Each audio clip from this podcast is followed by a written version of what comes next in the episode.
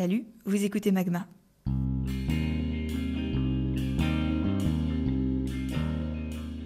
On a en tête, quand on pense à la date du 9 novembre 1989, les images d'une foule survoltée, pioche à la main, sur le mur de Berlin pour le détruire.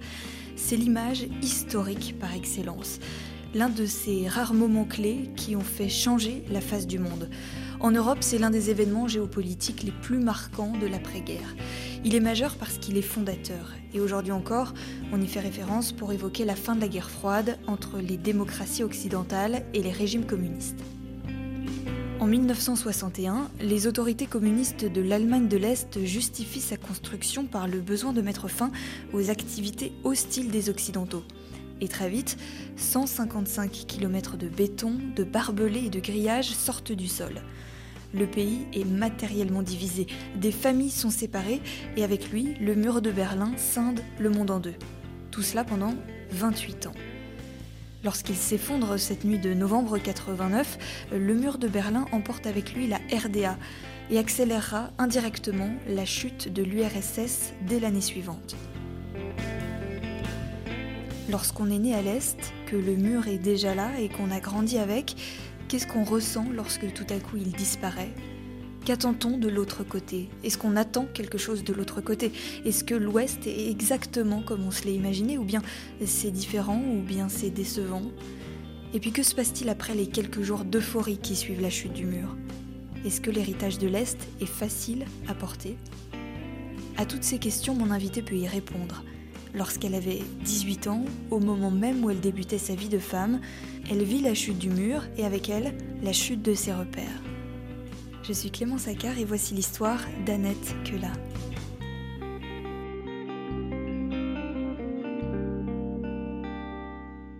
Je m'appelle Annette, euh, j'habite à Grenoble, je viens initialement de Berlin, Est, à Friedrichshain.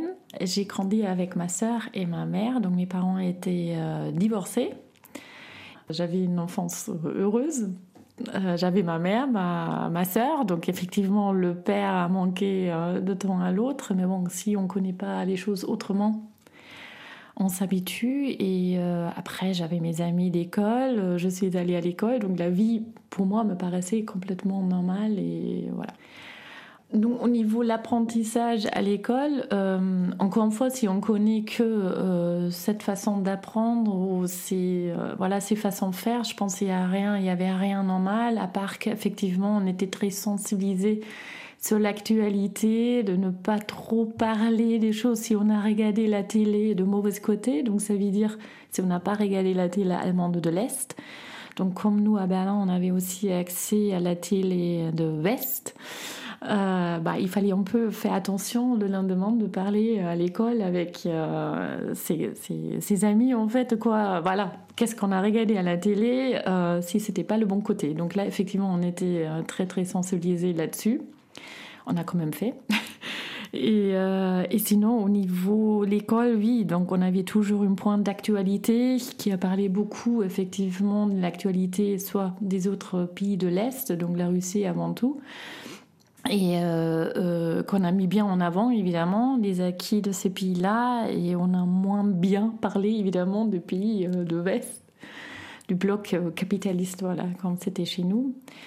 Et on avait aussi une matière particulière qui s'appelait le Staatsbürgerkunde. Donc c'était en fait une matière qui parlait de les situ des citoyens comment il faut être pour être un bon citoyen. Donc ça veut dire d'être fier effectivement de, des acquis du socialisme, etc. Donc euh, oui, ça, ça a marqué parce qu'il fallait bien faire attention à ce qu'on dit, il fallait pas critiquer. Après, on grandit avec ça et on prend l'habitude de oui, de, de, parler un peu autour. Euh, après, on a pris une, deux fois une claque, on a fait attention parce que les claques, c'était pas que pour nous, c'était avant tout aussi les parents qui ont prise. Donc, on a on a vite compris de faire aussi attention à ça.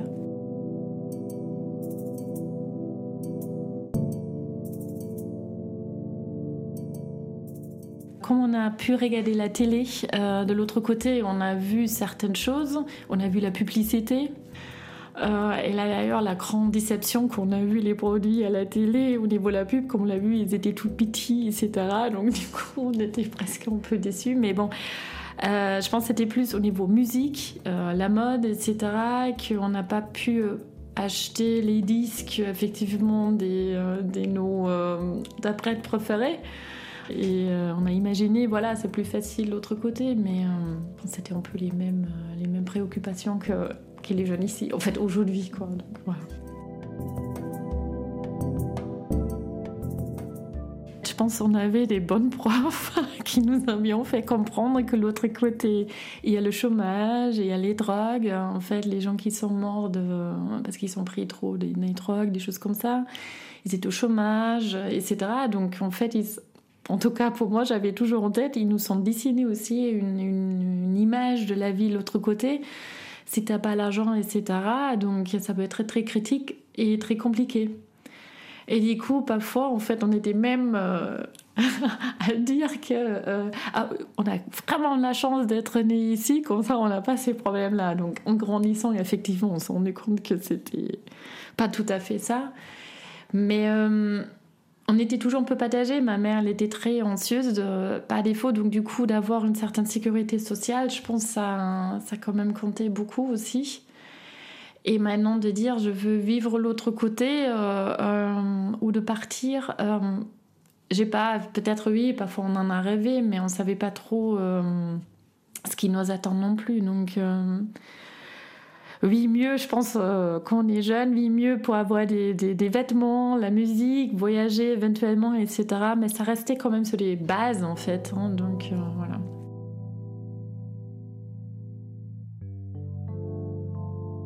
Alors la présence euh, de surveillance en quelque sorte, euh, sans qu'on a vu les personnes, on savait qu'il y a des gens qui, euh, qui, vont nous observer, qui vont écouter, parce que même dans, l'environnement, en fait, dans les voisins, etc., ça, ça peut qu'il y avait des gens, on ne les connaissait pas. Il y a beaucoup de gens d'ailleurs qui ont demandé après leur dossier oui, les dossiers de Stasi pour savoir est-ce qu'ils étaient surveillés et par qui, etc. Ils voulaient absolument le savoir, euh, qui les observait, et beaucoup ils étaient déçus parce que le dossier n'existait soit pas. Donc ils n'étaient pas aussi importants que ça. Soit après, ils ont appris qui, qui les a observés et, euh, ou surveillés. Et ça a beaucoup cassé beaucoup d'amitié ou des relations. Après, il faut toujours savoir pourquoi certaines personnes l'ont fait. Hein. C'était jamais noir et, blanc. Donc, euh, parfois, ça peut être très innocent d'entrer dans ces euh, surveillances. Euh, moi, je l'ai jamais demandé parce que je voulais pas savoir. Donc, je voulais pas savoir et je voulais pas accuser quelqu'un, etc. Donc, ça m'a pas intéressé. Mais on savait que ça existe. On savait à l'école, etc. Il y a certainement les gens qui qui, qui écoutent plus que d'autres, etc. Ça, oui. Mais après, sur la rue, non. On n'a pas vu les personnes euh, défiler ou des, des, personnes en gris, etc. Non, ça non. Pas plus que ailleurs, non.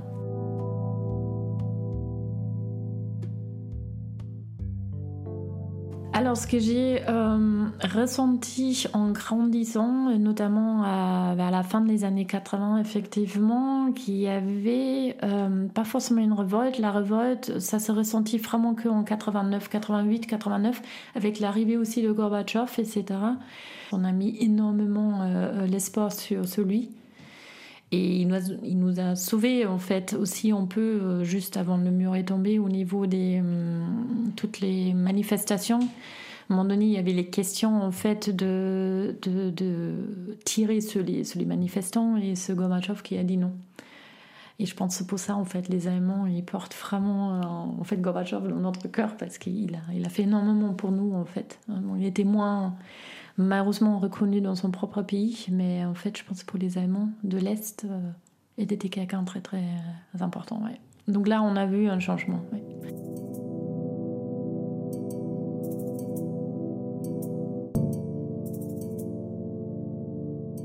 Euh, si on a fait quelque chose, c'était la... on n'était pas punis nous-mêmes souvent. C'était plus la famille qui était punie parce qu'ils savaient très bien psychologiquement ils font du mal aussi les gens qui sont partis, qui ont quitté l'Allemagne, euh, en fait la RDA, euh, avant euh, tout ce mouvement vers l'autre, vers, vers l'Hongrie, etc. Les gens qui ont quitté le pays illégalement, bah, c'était après la famille qui est restée ici qui a, qui a tout pris, quoi. Et, et, ça, il fallait avoir en tête. Hein. Si on fait une certaine démarche, c'est avant tout la famille qui, qui prend. Et du coup, on se pose aussi la question est-ce qu'on veut que voilà ta propre famille souffre à cause de toi? Et euh, si on a fait une de deux trucs, euh, on était déjà punis. Voilà, on fait un peu attention. Mais moi, je voulais pas entrer dans la partie. Et vous êtes après autour d'une table, vous avez 10 personnes qui vous connaissent par cœur et vous connaissez aucune de ces personnes-là. Et du coup, si vous avez 17 ans, euh, de vous défendre toute seule euh, tout en restant euh, politiquement correct, en vrai, en vrai terme, sens du terme, c'était pas évident et j'ai refusé d'y entrer. Et j'étais en fait convoquée plusieurs fois et chaque fois on vous a dit aussi vous parlez à personne. Et ça se dit aussi pour un jeune, vous pouvez pas vous échanger, etc. Et là en revanche, j'étais bien entourée par quelqu'un à qui ça arrivait aussi, qui était plus âgé que moi. C'était mon mentor de, de stage, en gros. Et elle m'a beaucoup aidée euh, de, pendant cette période-là. Et, euh, ouais, et du coup, après, c'était interdiction des études. On a commencé à mettre en route des rumeurs sur vous. Et si vous avez 17, 18 ans, c'est dur, en fait, c'est compliqué parfois à porter. Psychologique, c'était beaucoup de la psychologie qui sont fait, qui ont mis en place. Ça nous, je pense, jamais vraiment venu en esprit que le mur tombe parce qu'on la connaissait que comme ça en fait. Donc euh, après, je pense qu'on n'a pas forcément, en, fait, moi et certaines personnes, que le mur tombe proprement dit. Je pense qu'on a plus espéré qu'il y a une euh, euh, plus de souplesse, qu'il y a une ouverture.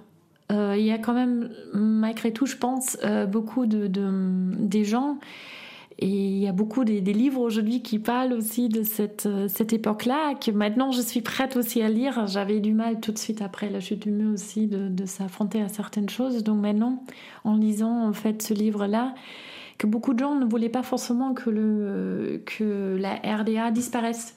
En fait, on voulait une ouverture, on voulait que le pays reste, mais une ouverture une ouverture vers, euh, vers le monde et pas que pour voyager. Je pense que ça c'est aussi un peu, euh, je dirais naïf que la liberté c'est voyager. Je pense que la liberté pour moi ça va bien au-delà de, de, que voyager ou de pouvoir acheter des vêtements ou les disques, etc. Donc ça on sait maintenant.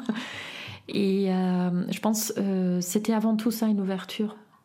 On avait quand même la chance en Allemagne que après le chute du mur, euh, que nous, on était, je dirais, euh, intégrés dans la RFA.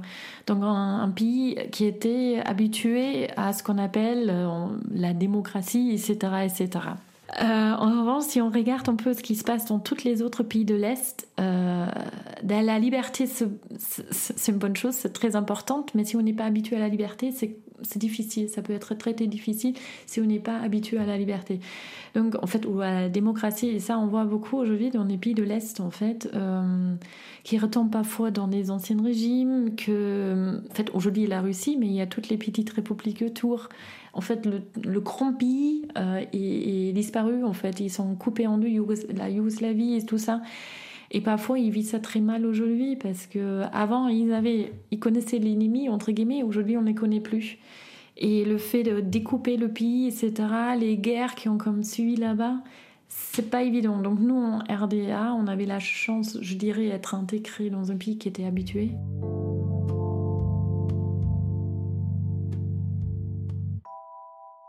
Je pense qu'il y avait quelque chose qui a bougé, c'était euh, déjà depuis l'été, parce que depuis l'été, il y a énormément de gens qui sont partis en vacances, entre guillemets, vers l'Hongrie pour euh, traverser euh, la frontière. Et, là, du coup, voilà, donc on a vu ces mouvements-là, et bon, on a vu qu'il y a quelque chose qui, qui passe, en fait, c'était étrange. Après, on sait, au moment où on est dedans, bon, il y a des grands visionnaires, mais après, on est dedans, on sait pas trop ce qui se passe comment il faut le prendre. Et moi, j'avais une copine qui est partie euh, euh bien à Hongrie et quand même m'a dit, ils sont partis en vacances, mais ils sont revenus parce que ça n'a pas fonctionné.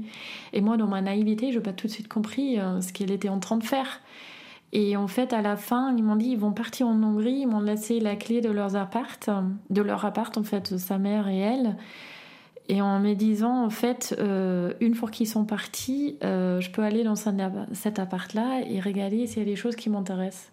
Et c'est qu'à ce moment-là, j'ai compris qu'il veut partir. Et après, effectivement, pour eux, c'est délicat. Ils savent jamais aussi à qui il faut s'adresser parce que si j'étais entre guillemets pas personne, quelqu'un de confiance, ben j'aurais pu les dénoncer.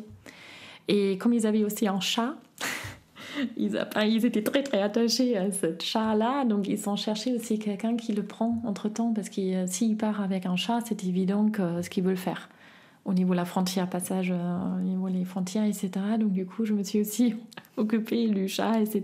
Et c'est là où j'ai compris, parce que certaines choses, ça, ça, ça semble aujourd'hui tellement évident, mais bon, après, euh, voilà. Et du coup, ils sont partis, et c'était très, très, très bizarre comme j'étais après dans cet appart. Et ce que j'ai pris dans l'appart, c'est bon, quelques verres, etc. Mais avant tout, euh, j'ai essayé de prendre leurs souvenirs à eux. Et je sais pas, avec une certaine naïveté, parce que sans savoir que je vais les revoir, euh, j'ai pris quand même leurs souvenirs. Voilà, eux, plus personnels que des choses pour l'appart.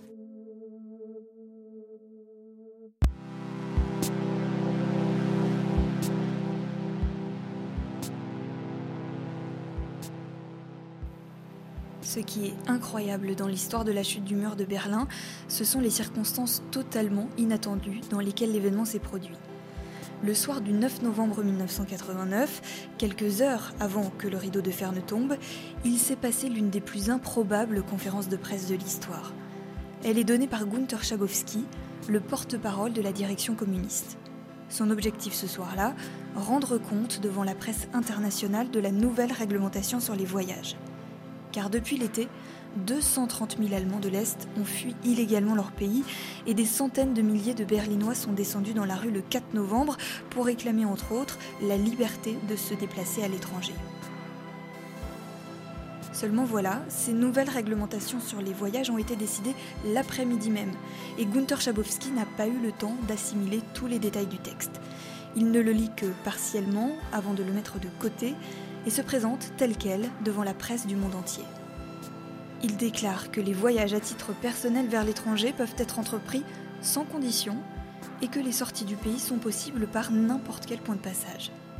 Sous l'œil des caméras, un journaliste demande alors quand cette réglementation entrera en vigueur. Manifestement, Gunther Schabowski n'avait pas anticipé la question, il cherche ses notes, hésite et finit par dire, à ma connaissance, tout de suite. La surprise est totale, car la Stasi, la police politique de l'Allemagne de l'Est, n'était pas au courant et prend connaissance de la déclaration en direct, comme le reste du pays. Mais évidemment, c'est trop tard, les télés du monde entier reprennent l'information dans leur édition spéciale. Dans la confusion générale et portée par cette annonce particulièrement soudaine, les Allemands sortent immédiatement dans la rue pour écrire l'histoire. Je, je me suis toujours endormie avec la radio allumée.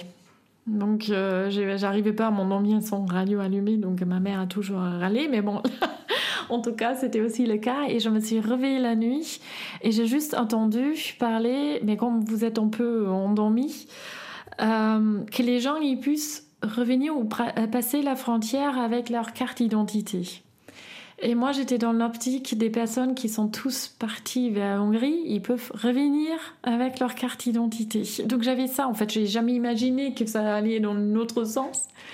Et en fait, du coup, je n'ai pas plus réagi que ça. Parce que voilà, j'ai pensé que c'est pour les gens qui sont partis, ils peuvent revenir. C'était plus dans l'autre sens. Et, euh, et, après, on n'avait pas encore euh, en fait internet ou radio ou des, des, des euh, je dirais des émissions du matin qu'on a aujourd'hui à la télé, hein, là les BFM et tout ça, on n'avait pas. Donc les, les informations, ça n'existait pas le matin à la télé, etc. Donc et en plus, comme j'ai commencé très très tôt à travailler, je me suis réveillée et je suis partie direct au travail. Et au travail, après, il y avait des gens qui sont arrivés avec des journaux de, de, de l'autre côté. Et, et, au départ, on n'a rien compris, en fait. Et tout doucement, on a commencé à digérer, en fait, euh, c'est ouvert. Et après, il y a aussi beaucoup de gens qui étaient quand même incertains. Est-ce que c'est juste au moment donné? Parce que personne ne savait combien de temps ça dure. Donc, c'était aussi une peur de partir et de ne pas pouvoir revenir. Donc, euh, c'est idiot à dire, mais en fait, c'était aussi ça. Parce que hum, je pense que si tu as ta famille, euh, quelque part, tu n'as pas forcément envie de la lâcher. Et euh, en fait, là, du coup, de, partir et de ne pas être sûr de pouvoir revenir. Donc, je pense que c'était aussi une hésitation pour beaucoup de gens de pas tout de suite aller de l'autre côté. Et du coup, euh, je suis plus partie après le soir même, en fait, le soir qui suivait. Et, là, c'était marrant parce qu'on avait un grand, grand, grand, une grande réunion euh, de l'organisation de la jeunesse, en fait, de mon entreprise, où la présence était obligatoire. Et on a tous pensé qu'il y avait personne, tout le monde va, être de l'autre côté. Et finalement, on était quand même quasi tous là. Et j'avais demandé qui a envie de éventuellement de regarder ce qui se passe de l'autre côté. Et j'avais du mal à trouver des gens quand même, en fait, qui avaient envie.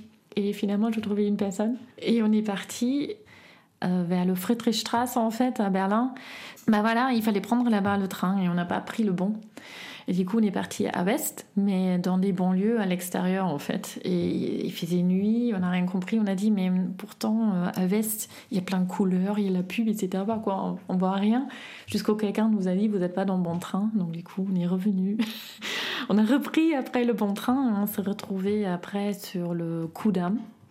Là, les deux jours, c'était impressionnant. Les, Allemands, ils étaient ouverts, ils, étaient, ils se sont pris dans les bras, ce qui n'est pas très habituel pour les Allemands, en fait, de se toucher ou de, d'être en contact avec les gens qu'on ne connaît pas. Mais là, c'était très, très, euh, très impressionnant, en fait, euh, de voir les Allemands comme ça. Euh, il y avait la foule, cela, en fait, sur les rues, les trabants, les voitures, tout le monde a klaxonné, tout le monde a pris les autres dans les bras. Donc ça m'a... Waouh, j'étais...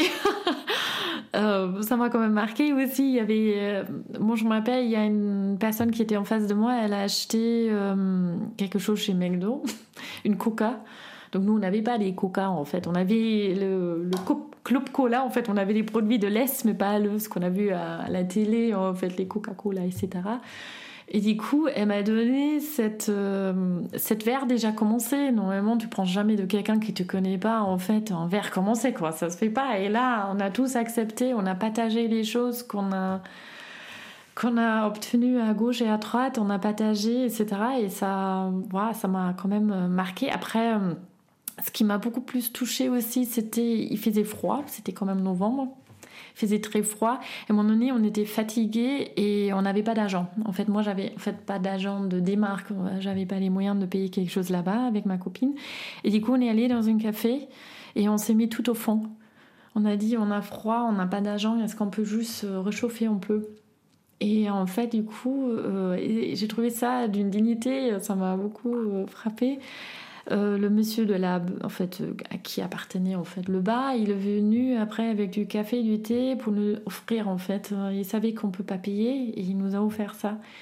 Et il y a une autre personne qui est passée qui nous a laissé cinq marques en fait pour qu'on puisse acheter quelque chose et ça nous a très touchés en fait qui sont pas nous qui entre guillemets on n'a pas l'argent pas de jouer en fait nous on a les moyens et pas vous donc ils ont fait ça avec avec beaucoup de, euh, sensibilité. Ça m'a, beaucoup euh, euh, marqué en fait. Du coup, j'étais là-bas, mais on était quand même un peu déçus parce qu'on a pensé c'est beaucoup plus coloré que ça. Donc finalement, c'était différent, mais c'était pas ce qu'on a imaginé. Donc il y avait même une légère déception.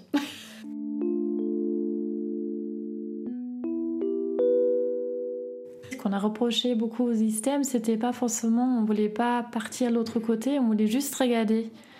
Et au moment où on a regardé, les gens ils sont revenus. Ok, on a regardé à quoi ça ressemble et après on est revenu parce que souvent c'était aussi après. D'accord, c'est ça.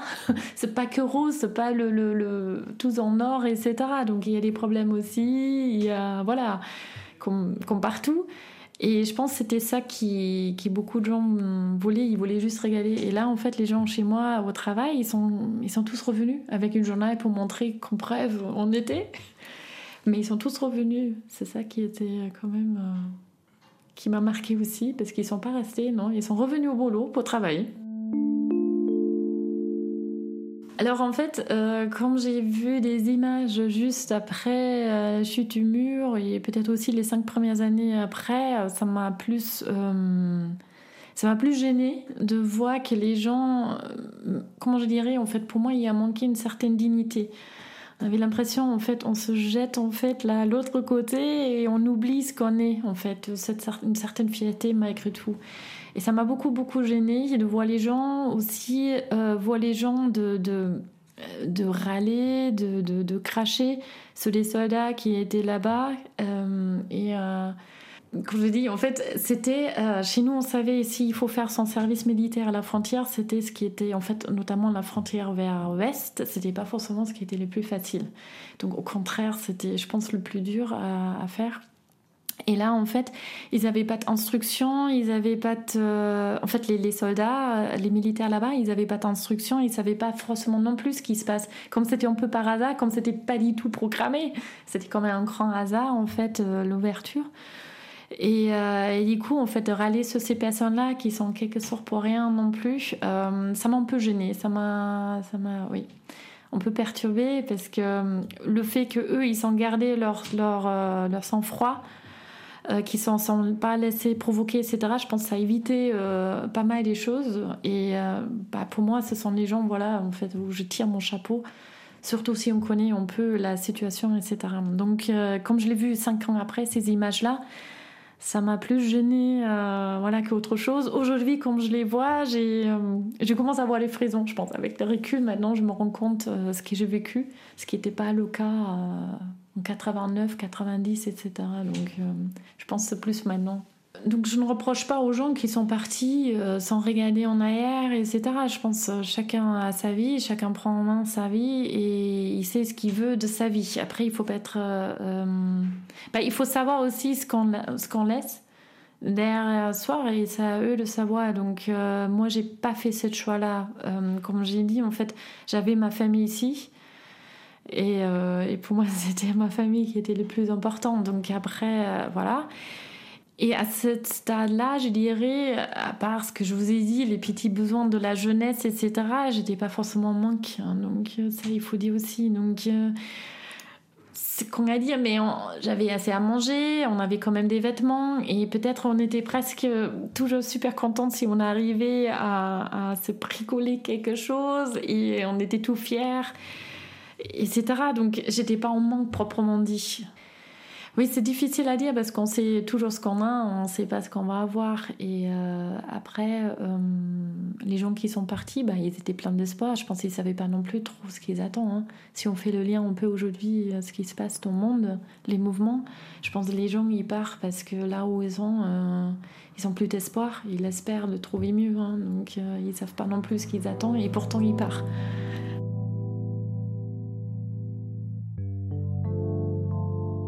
On n'avait pas l'argent en fait. Ce qu'il faut comprendre aussi que le mur est tombé en novembre et la, euh, la unification c'était qu'un an après. Et l'agent, en fait, le démarque pour l'Allemagne, c'était qu'en juillet l'année d'après. Donc ça veut dire entre novembre et juillet, euh, nous, on n'avait pas des moyens de paiement pour l'autre côté. Donc du coup, on a pu aller à Vest, mais on avait en fait bon, en tout cas, on n'avait pas, on pas les moyens de paiement. Donc, du coup, ceci, ça commence aussi un peu compliqué. Et voilà, donc après, je pense en juillet, voilà, on a eu le démarque, on a perdu pas mal les gens, ils ont perdu l'argent parce que c'était pas 1 à 1, c'était 1 versus 2, en fait, voilà, c'était la moitié. Et euh, bon, après, il y avait la unification, et je pense après, ça commençait de, de devenir dur dans le sens où il y a beaucoup de gens qui ont perdu euh, leur boulot. Donc, euh, par exemple, mon père, ma mère, euh, ils étaient trop, trop âgés. Donc, du coup, ils ont perdu leur travail. Et je veux dire, après, de retrouver à 50, 55 ans un travail, etc., en plus dans un autre contexte, donc c'était pas que rose. Donc, du coup, là, effectivement, ça a commencé, euh, on a commencé à ressentir un peu. L'autre côté de la médaille. Euh, et, là, ça commence à être devenu un peu plus dur. Et aussi, dans les supermarchés, il n'y avait plus la marchandise. Euh, je sais pas, pour les gens qui connaissent Goodbye Line, ils n'en ont pas trouvé après. Nos produits à nous. Dans les supermarchés, il y en avait que des produits maintenant de, de. Et c'était des produits, c'était pas les produits, je dirais, de, de, de etc. Donc qui n'étaient pas chers, c'était vraiment des produits de haut de gamme. Donc ça veut dire cher. Et c'était du coup, on était en face aussi du coup une réalité avec notre salaire euh, qui n'était pas du tout en lien avec tous ces coûts de vie qui ont brusquement monté.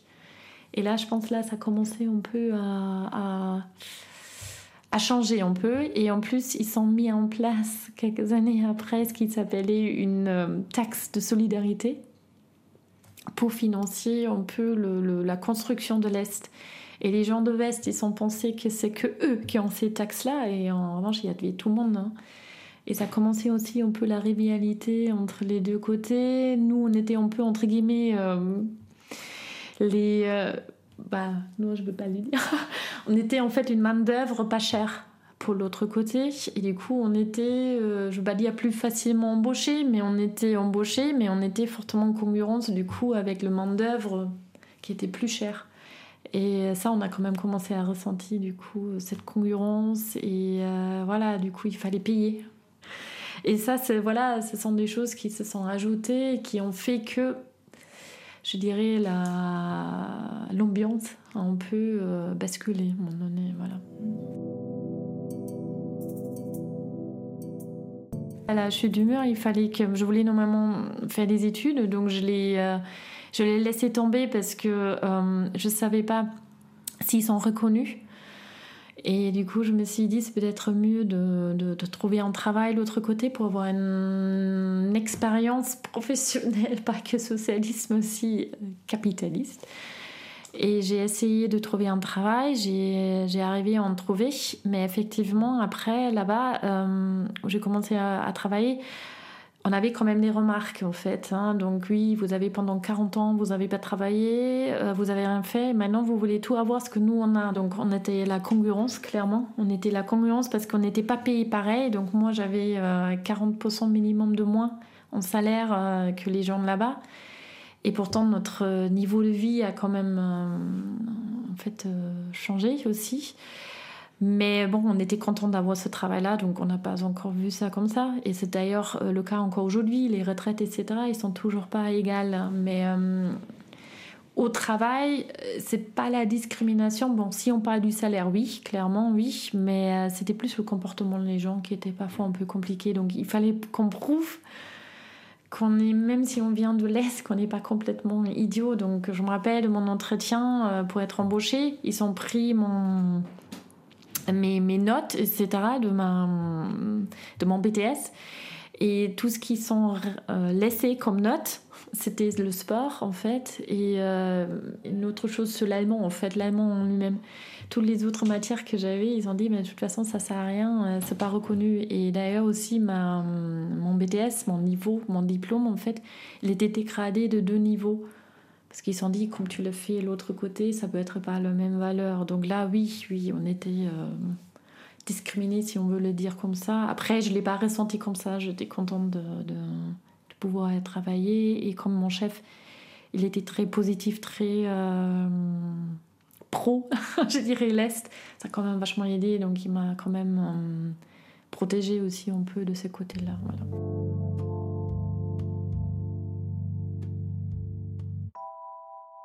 Parfois, oui, on se retrouve parfois un peu dans les nostalgies. Parfois, on se raconte en fait euh, par quoi on était euh, bloqué à cause ce système. On n'a pas pu faire ça, ça, ça, ça. En revanche, on a du mal à accepter une critique de quelqu'un de l'extérieur qui n'a pas vécu en RDA, qui critique en fait notre pays. Donc là, bizarrement, on est, euh, je sais pas, il y a un orgueil qui fait que quoi, on a du mal à accepter la critique de quelqu'un qui vient de, qui a jamais vécu ça. Et euh, en fait, je me suis rattrapée parfois aussi. Euh, au moment où je suis arrivée ici en France, j'ai défendu à fond en fait euh, la RDA. Maintenant, voilà, j'ai arrêté. je ne les fais plus. Mais oui, on avait un peu cet orgueil en nous qui, qui nous a peut-être aussi un peu distingué des autres. Ce qui était important pour nous de retrouver là, en fait, de se retrouver un peu là entre nous. Euh, par rapport à ce qu'on a vécu, etc. Donc euh, oui, pour les gens de ma génération, voire plus âgés, parfois, oui, on dit oui, bah, si quelqu'un a dit quelque chose, ah, c'est certainement quelqu'un qui vient de l'autre côté. En fait, surtout la génération ma mère, c'est souvent ça. Oui, je pense que c'est quand même encore une appartenance qui, qui est importante. Comme je vous ai dit, en fait, ma mère, elle est très anxieuse, etc. Donc, elle a, toujours beaucoup peur de beaucoup de choses, etc. Donc, du coup, on est grandi un peu avec euh, d'être très prudent.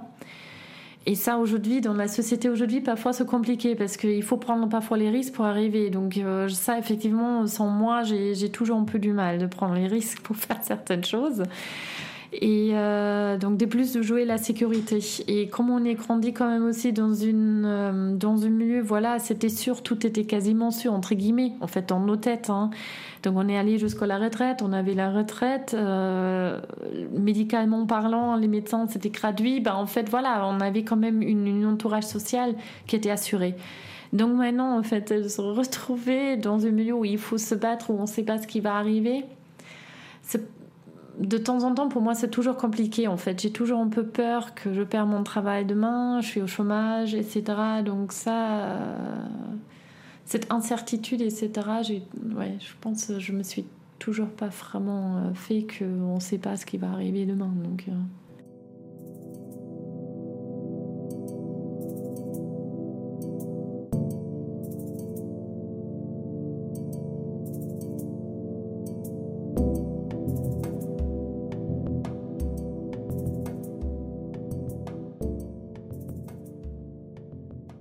Qu'est-ce qu'il faut retenir? Euh, Qu'est-ce qu'il faut retenir?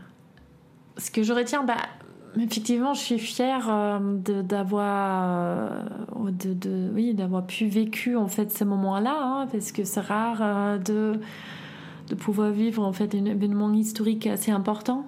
Il y a beaucoup de positifs, mais il y a toujours deux côtés de médaille. Donc, par exemple, dans ma famille, mon père et ma mère, ils ont perdu leur travail. Ma mère, elle a arrivé un peu à se à remonter. Mon père, il a essayé au départ, il était beaucoup rejeté et ça lui a quand même, euh, je pense lui, euh, euh, ça lui a tué quand même un peu. Donc, je pense lui, il s'est jamais vraiment remis de, ça. Et il y a pas mal de gens, je pense en fait, à qui ça s'est arrivé aussi. Toujours les deux côtés. après, j'aurais tendance à dire, il faut être plutôt positif et dire voilà, c'était une bonne chose. Euh, même s'il n'y a pas tout qui est rose effectivement aujourd'hui. Euh, il faut peut-être aussi plus regarder ce qui s'est passé chez nous, aussi qu'il n'y avait pas que des choses négatives, donc il y a peut-être aussi des choses euh, où on peut apprendre et de ne pas rejeter toujours l'un et l'autre par rapport à ce qu'il est ou d'où il vient. Voilà, de respecter les deux côtés.